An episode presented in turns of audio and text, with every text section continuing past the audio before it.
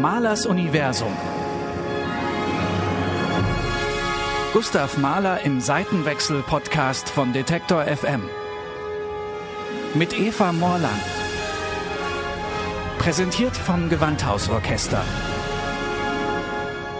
Herzlich willkommen zu dieser Staffel, in der sich alles um den Komponisten Gustav Mahler dreht. Ich will dem Menschen und Musiker näher kommen, verstehen, was ihn dazu bewegt hat, die Musik zu komponieren, für die er heute berühmt ist, vor allem seine Sinfonien. Mahlers Anspruch war kein geringerer, als Musik zu schaffen, in der sich das ganze Universum spiegelt. So hat er sich mal geäußert. Im Podcast widmen wir uns jede Folge einer anderen Galaxie dieses Universums.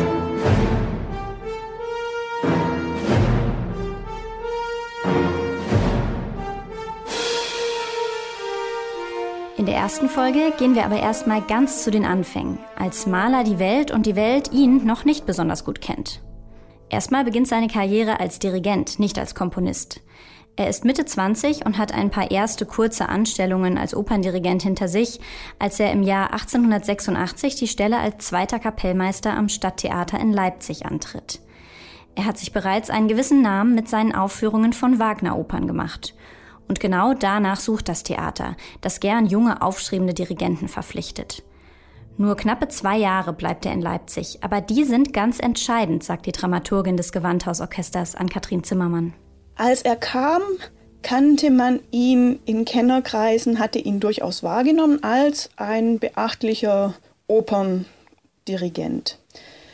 Als er ging, hat ihn die ganze Welt wahrgenommen und zwar nicht nur als herausragender Operndirigent, sondern auch als einer, der kompositorische Ambitionen hat. Was ist das für ein Umfeld in Leipzig, in dem er anfängt, an seiner ersten Sinfonie zu arbeiten? Kleinere Werke, zum Beispiel Lieder, hat er auch schon vorher geschrieben. Doch jetzt wagt er sich an die Sinfonie, die Königsdisziplin quasi. Ein Grund dafür sind wohl die Musiker, mit denen er in seinem neuen Orchester zu tun hat. Er hatte ein Orchester vor sich, das schon im Niveau deutlich über dem lag, was er bislang gewohnt war. Also er konnte wirklich mit sehr, sehr guten Musikern, die auch durchaus einsatzbereit waren, ähm, manchmal auch gestreikt haben, wenn er ihnen zu viel abverlangt hat, aber er konnte wirklich Top-Musikern arbeiten. Also das sind so Virtuosen, muss man sagen, wie zum Beispiel Schwedler, der an der Entwicklung der Flöte maßgeblich beteiligt war. Das sind herausragende Geiger im Orchester. Also er hat einfach Spitzenmusiker um sich, hat sich mit denen zum Teil auch angefreundet.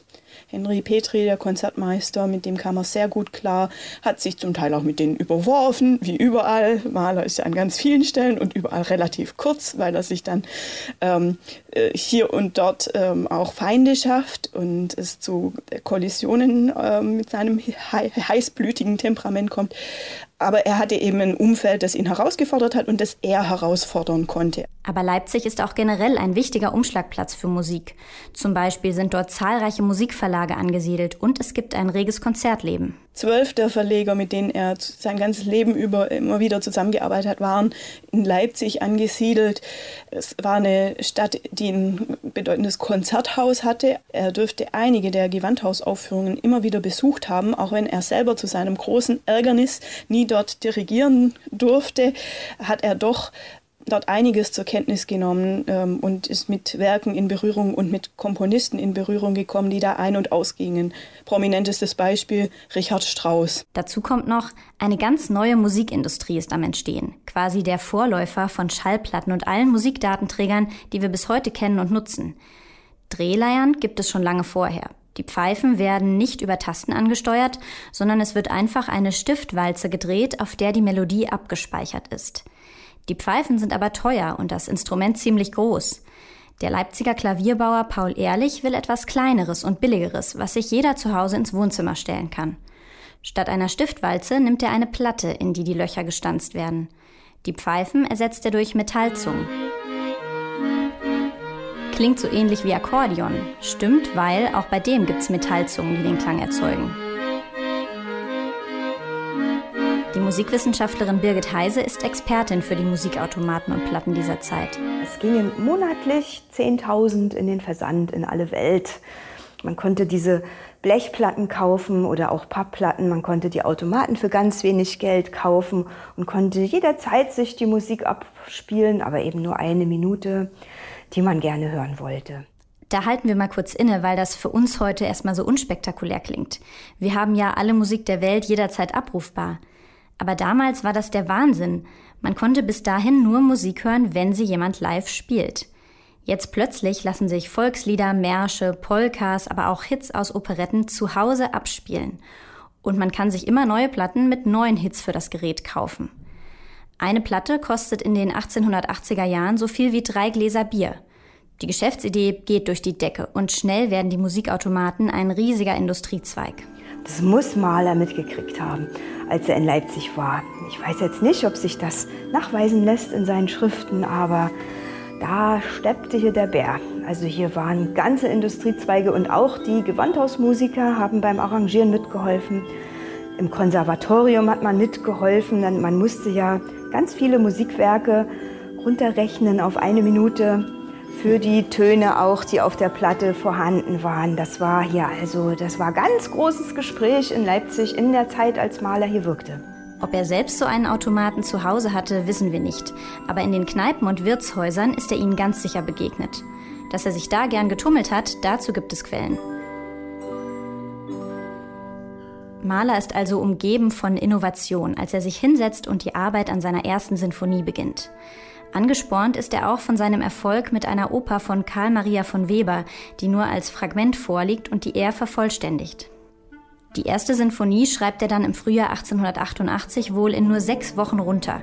Knapp eine Stunde Musik, in die er im Grunde schon alles reinpackt, was ihm musikalisch wichtig ist, zumindest zu der Zeit.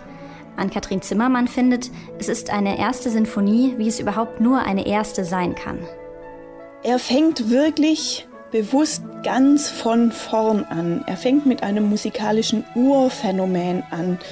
Er fängt am allerersten Anfang an in ganz verschiedener Hinsicht mit Urintervallen, Naturtönen, Oktaven, Quinten, fängt mit einem Ton an, mit dem jedes Konzert im Konzertsaal beginnt mit dem Ton A. Er fängt dort an, wo Sinfoniker seit Beethoven in der Regel ansetzen, zumindest ideell und an dem keiner vorbeikommt. Eben bei Beethoven, ganz speziell bei seiner neunten Sinfonie. Der Anfang ist voller Bezüge zur neunten Sinfonie. Er fängt bei dem an, was ihn von klein auf, von Anfang an geprägt hat. Das sind Naturlaute, es äh, kommt ein Klarinettenkuckuck vor, es ähm, spielt Militärmusik eine wichtige Rolle, wie er es in seiner ja, Kindheit ganz oft erlebt hat in Iglau. Und was in der ersten Sinfonie auch schon vorkommt, Volkslieder. Mahler verwendet musikalisches Material aus den Liedern eines fahrenden Gesellen, die er wenige Jahre zuvor in Kassel geschrieben hat. Überhaupt ist das Volkslied für Mahler eine ganz wichtige Inspiration. Was ihn daran so gereizt hat und was er musikalisch daraus macht, darum geht's in der nächsten Folge dieses Podcasts. Und darüber spreche ich mit einem, der Mahlers Lieder wahrscheinlich so viel gesungen hat wie kaum ein anderer, der Star-Bariton Thomas Hampson. Mahlers Universum. Gustav Mahler im Seitenwechsel-Podcast von Detektor FM mit Eva Morland. Präsentiert vom Gewandhausorchester.